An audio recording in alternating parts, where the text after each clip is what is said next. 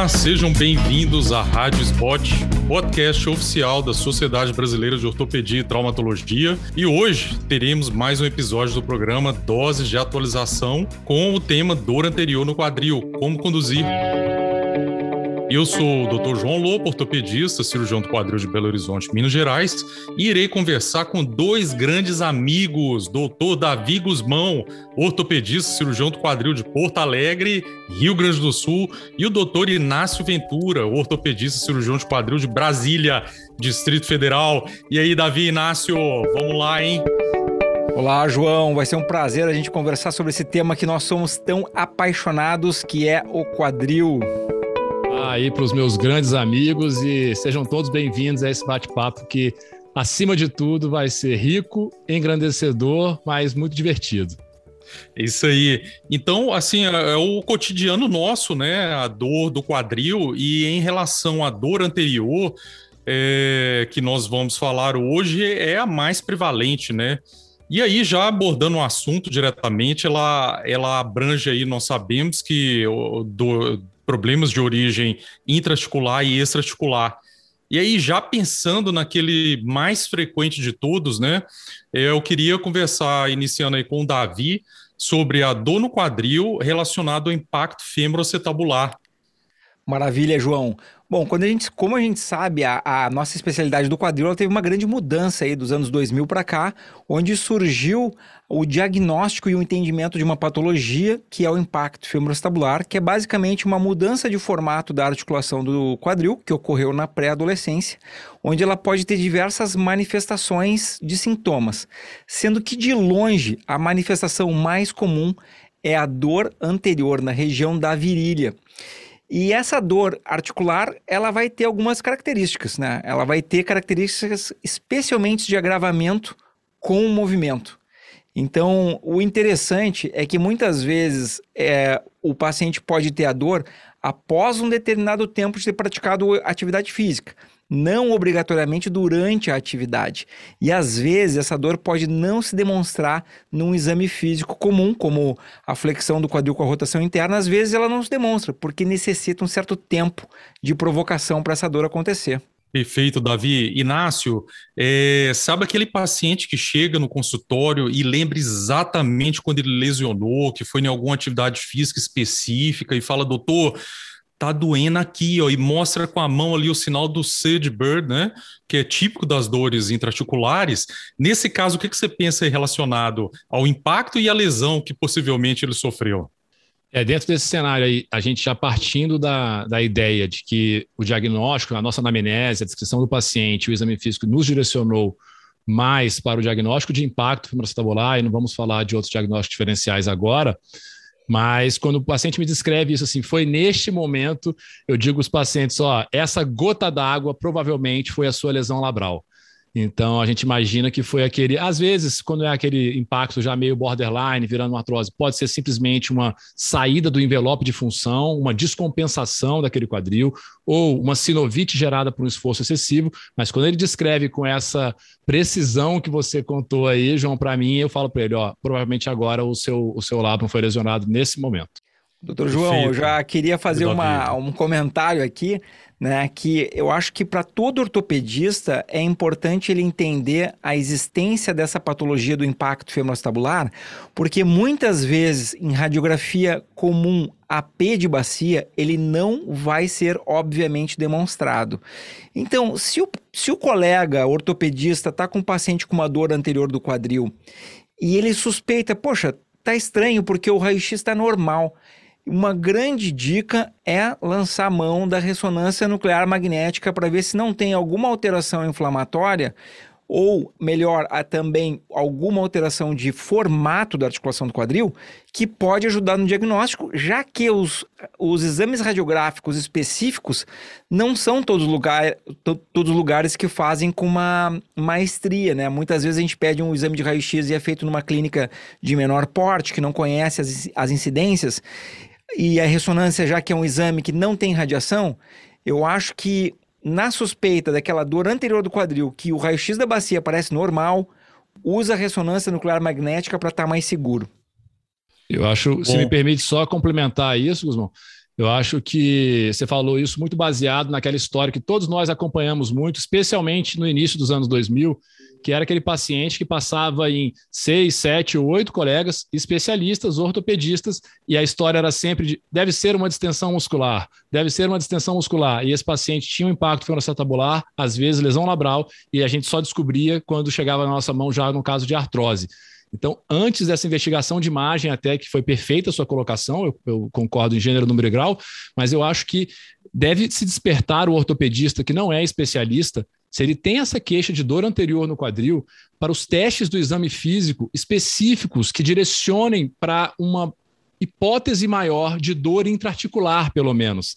Então, pelo menos ele fazia aquela diferenciação naquela, naquele funil de me parece mais extraarticular ou mais intraarticular? E aí a gente está falando do FADURI, né, do teste do impacto, é, mais comumente conhecido, do straight leg resistance, a elevação da perna estendida, alguns testes que vão te direcionando no mínimo para você saber deve. Ah, tem uma radiografia normal, como o Guzmão falou, mas, ó, tem dor na elevação da perna estendida contra a resistência, tem dor no Faduri, até que me prove o contrário, tem alguma coisa intraarticular. Eu não vou diagnosticar, mas eu vou encaminhar para um especialista que ele faça isso. Acho que pelo menos isso já seria essencial. E complementando, né, Inácio, também, uh, se ele tem uma discrepância de movimento de rotação interna e externa dos quadris com flexão de 90 graus de um lado para o outro, ou da normalidade, frequentemente a gente pega aquele paciente que tem zero graus de rotação interna do quadril, poxa, tem que levantar uma suspeita alta, né?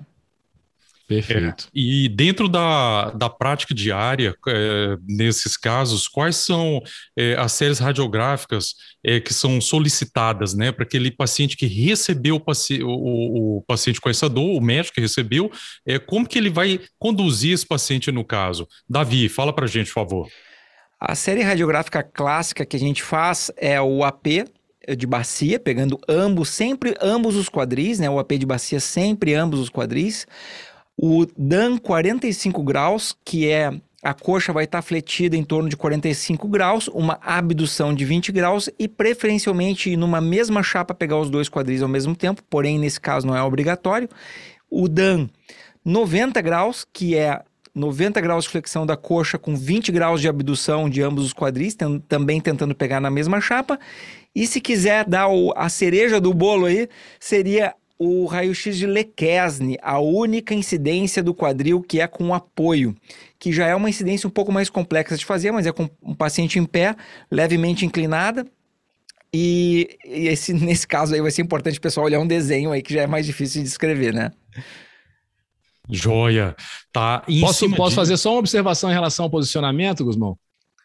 Porque a gente, a, a, gente tem muitos colegas, João, que trabalham em serviços é, do interior, às vezes, e que ele vai. E é até recomendável que, não só no interior, mas a gente vá lá conversar com o técnico e explique o exame do jeito que a gente quer. Uma observação importante nos dois DAN que o Guzmão descreveu, de 45 graus e 90 graus, é que ele é fletido nessa, nesse, nessa angulação, existe uma abdução leve e é sem rotação da perna porque a tendência dos técnicos é rodarem a perna como se fosse fazer um Lauenstein ou como se fosse fazer um Ducroquet. E quando ele faz isso, o grande trocante se sobrepõe ao colo do fêmur e muitas vezes atrapalha a nossa avaliação. Então ela é o Dan não tem rotação da perna, tá? Preferencialmente. Perfeito, a perna em neutro, ambas em paralelas, né, Inácio? Perfeito, manter as, as tíbias paralelas na hora do exame aí. Boa colocação.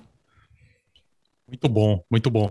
E aí, esse paciente, então, é, seguindo aí um pouco dentro do impacto femoroacetabular, ele fechamos o diagnóstico clínico, fechamos o diagnóstico com imagem, né? Quais seriam os próximos passos aí para esse colega nosso que recebeu o paciente em relação ao tratamento, Inácio?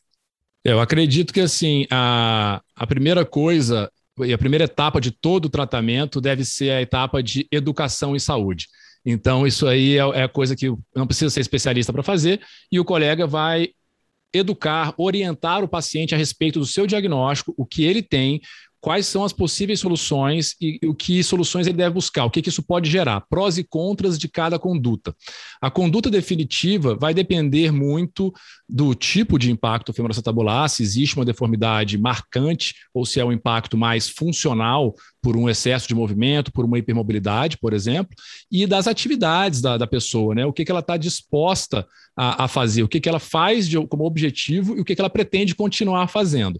Se a gente está falando do impacto femoroacetabular clássico, com deformidades ósseas, de um paciente que normalmente que nos procura ativo e que tem queixa para aquelas atividades e pretende continuar fazendo, é bem importante a gente destacar que a maioria dos trabalhos fortalece que o tratamento padrão ouro é a ressecção e hoje em dia a, por videoartroscopia do quadril.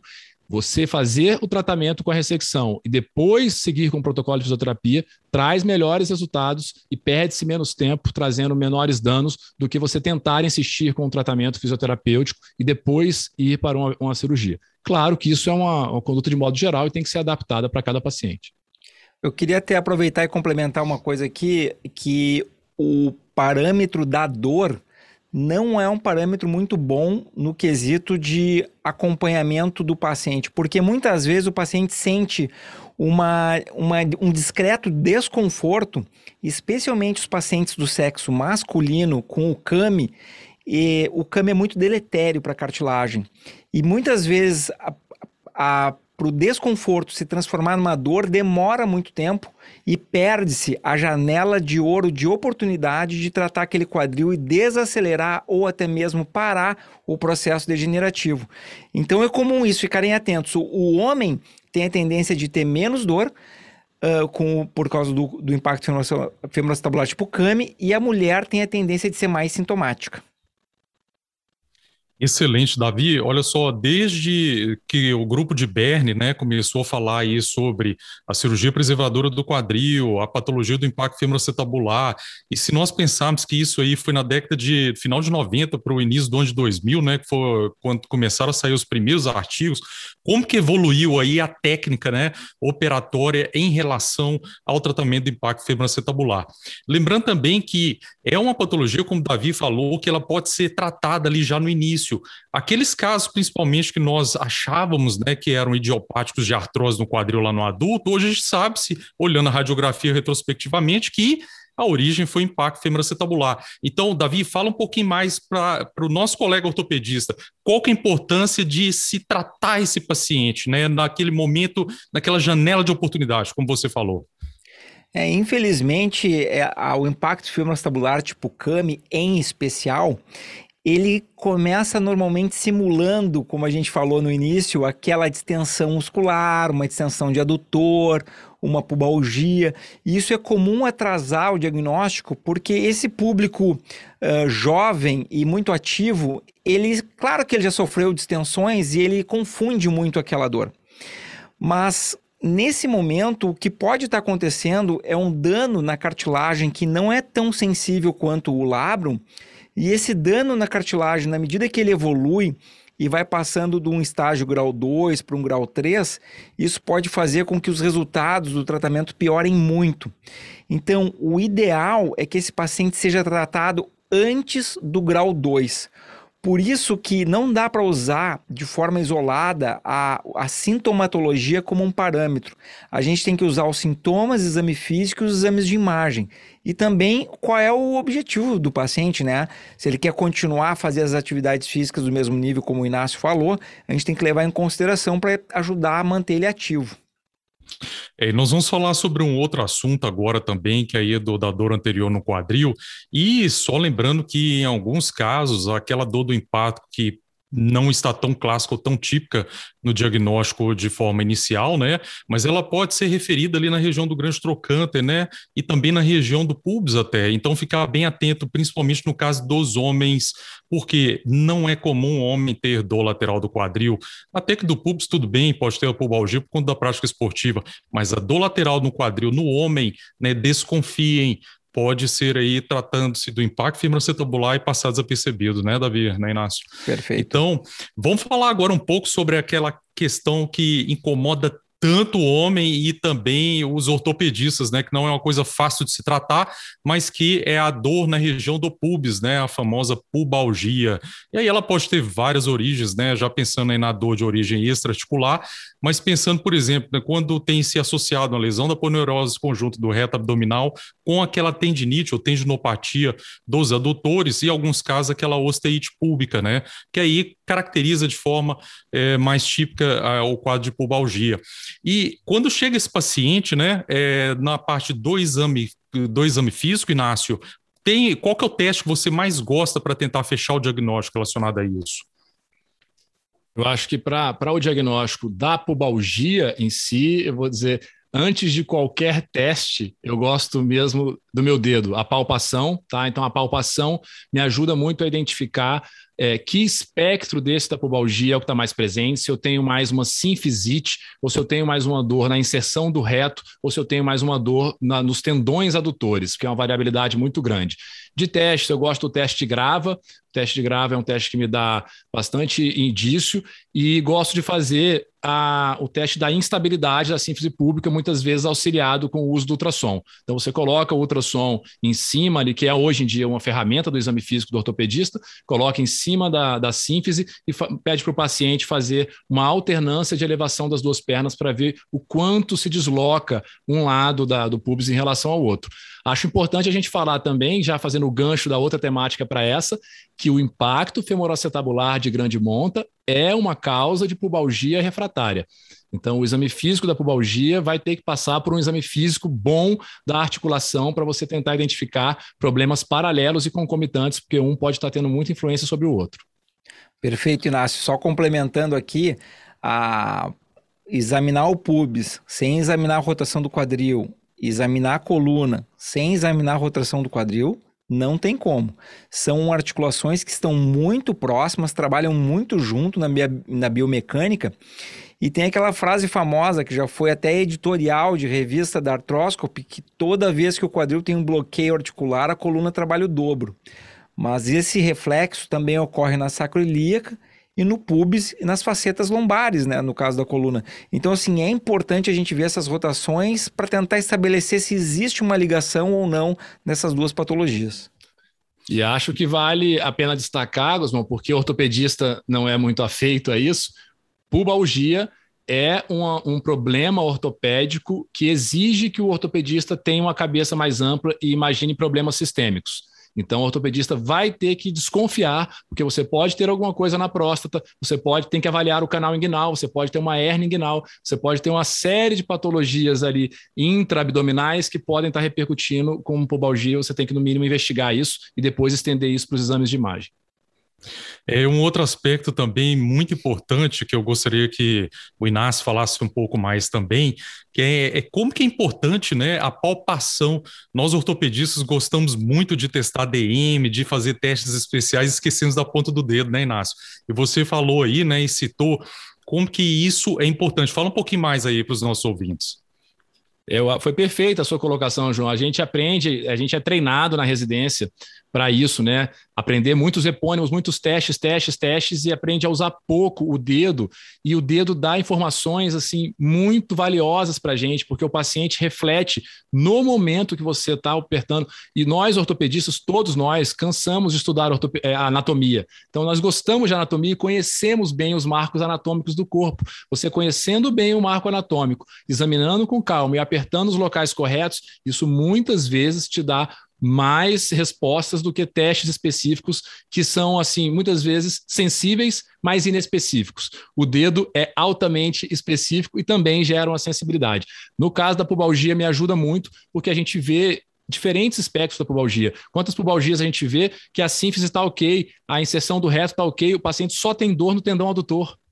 Então, ela tá, é um cenário, uma linha de tratamento. O paciente às vezes tem dor só na inserção do reto, é outro cenário. Eu acho que o, o dedo é, para mim, a principal ferramenta do exame físico que eu tenho, muitas vezes, especialmente em articulações ou é, alvos palpáveis, ou seja, superficiais. Quando a gente está falando da junta profunda, como a, o quadril intraarticular, a gente já começa a perder um pouco essa sensibilidade, e aí os testes e as manobras passam a ser mais interessantes.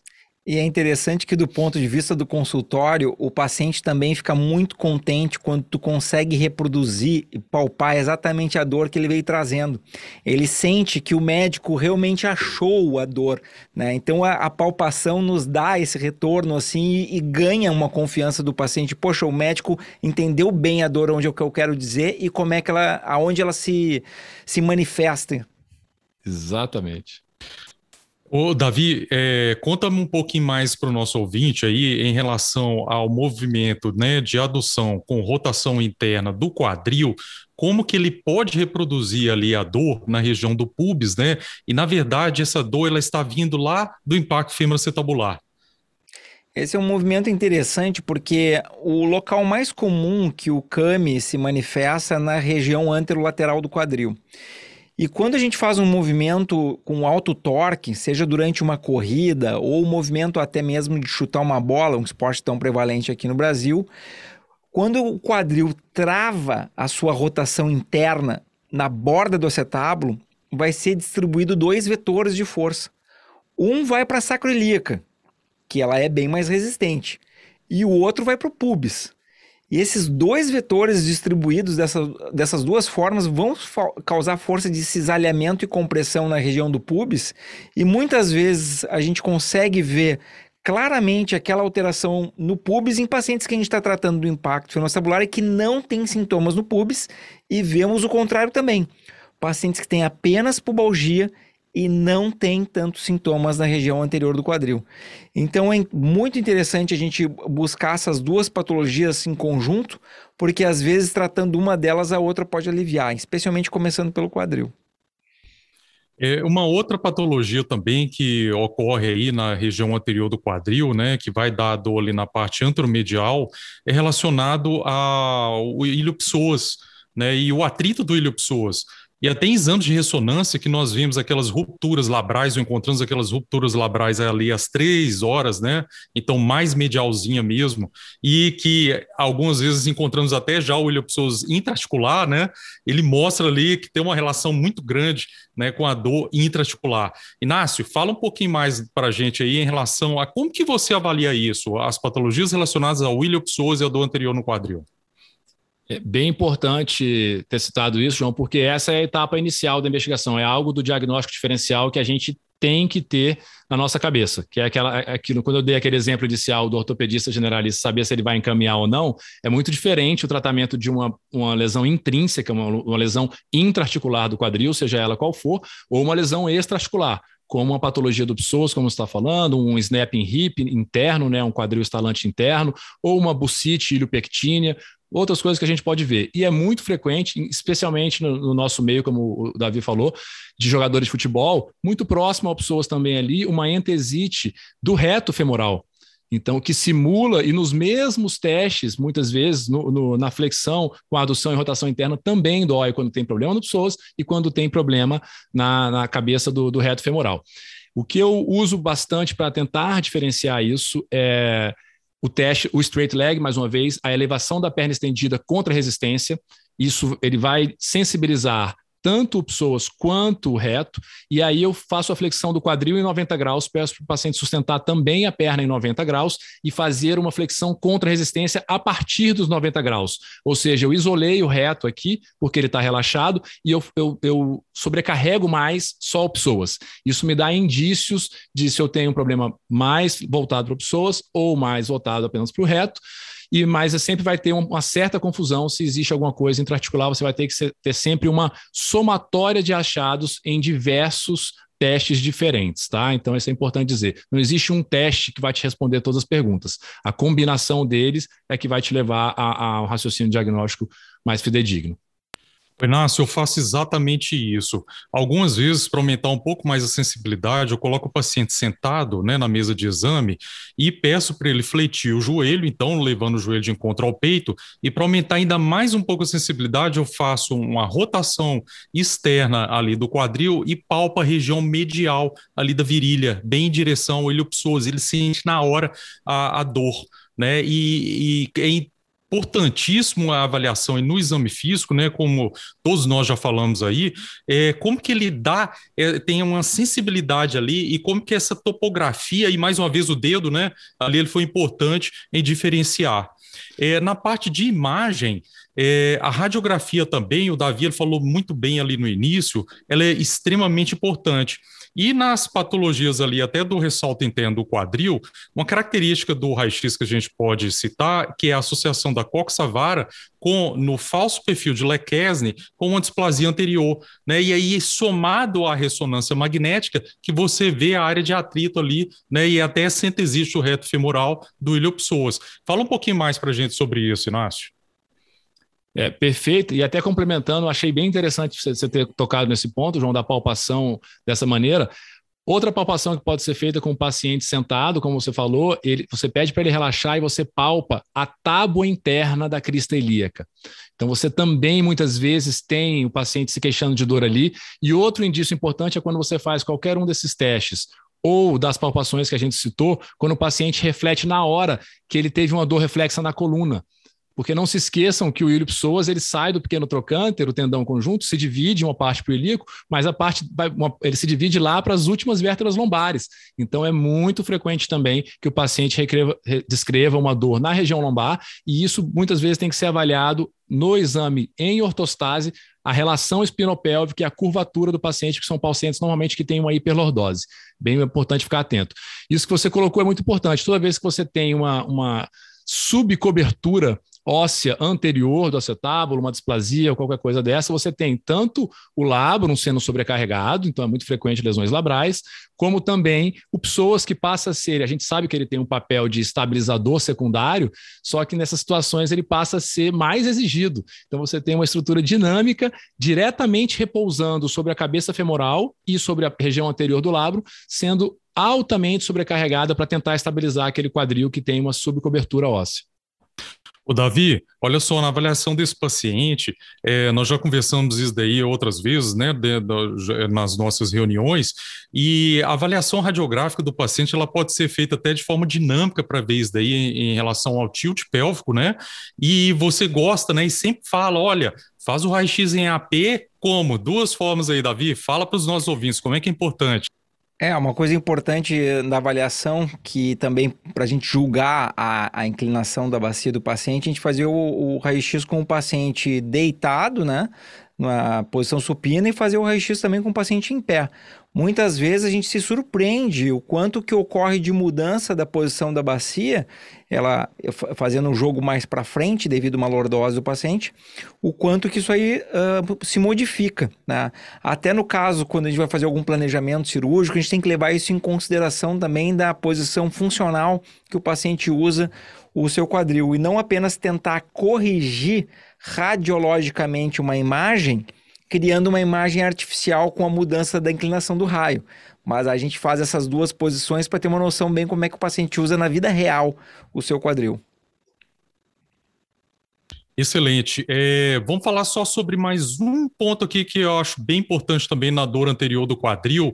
Quando não é intraarticular, ela não é extraarticular medial e ela pode simular dor anterior no quadril e extraarticular. Eu estou falando da tendinite do glúteo mínimo, né? E ela pode simular muito, e algumas vezes, com todos os exames, com todos os testes físicos, exame clínico ainda pode pegar a gente aí é, achando que ali seria uma lesão labral, por exemplo, na verdade, uma tendinite do glúteo mínimo, né? Fala pra gente, Davi, qual que é a função do Ô, João, eu aí? acho que tu tinha que falar para nós essa aí, que eu sei que tu conhece bem. Então tá, então vamos lá. Olha só, o glúteo mínimo, ele, vamos dizer que é um starter ali para junto com o flexor do quadril, que seria, seria o iliopsoas, mas ele tem uma função também na rotação interna do quadril e ele é o starter na hora de levantar e sentar. Né? Então, assim, pacientes que queixam de dor na região anterior do quadril, que você investigou, não encontrou nada intraarticular, não encontrou um can, ele não tem a anatomia que é do impacto, ele não tem uma lesão labral, ele tem ali uma área de tendinite em torno do glúteo mínimo, né? Isso causa a dor anterior. E que coisa interessante também relacionada a isso, quantos pacientes nós já tivemos aí que a causa e a gênese de todo esse desequilíbrio ali na musculatura do glúteo foi a pisada. Inácio, fala aí pra gente em relação à pisada, como que é importante nas patologias do glúteo. É, a gente tem que entender, quando a gente fala de membro inferior, a gente está falando de, de eixo, né? A gente está falando de mecânica e que vai, desde o tornozelo até a coluna lombar, tudo tem influência uma coisa sobre a outra.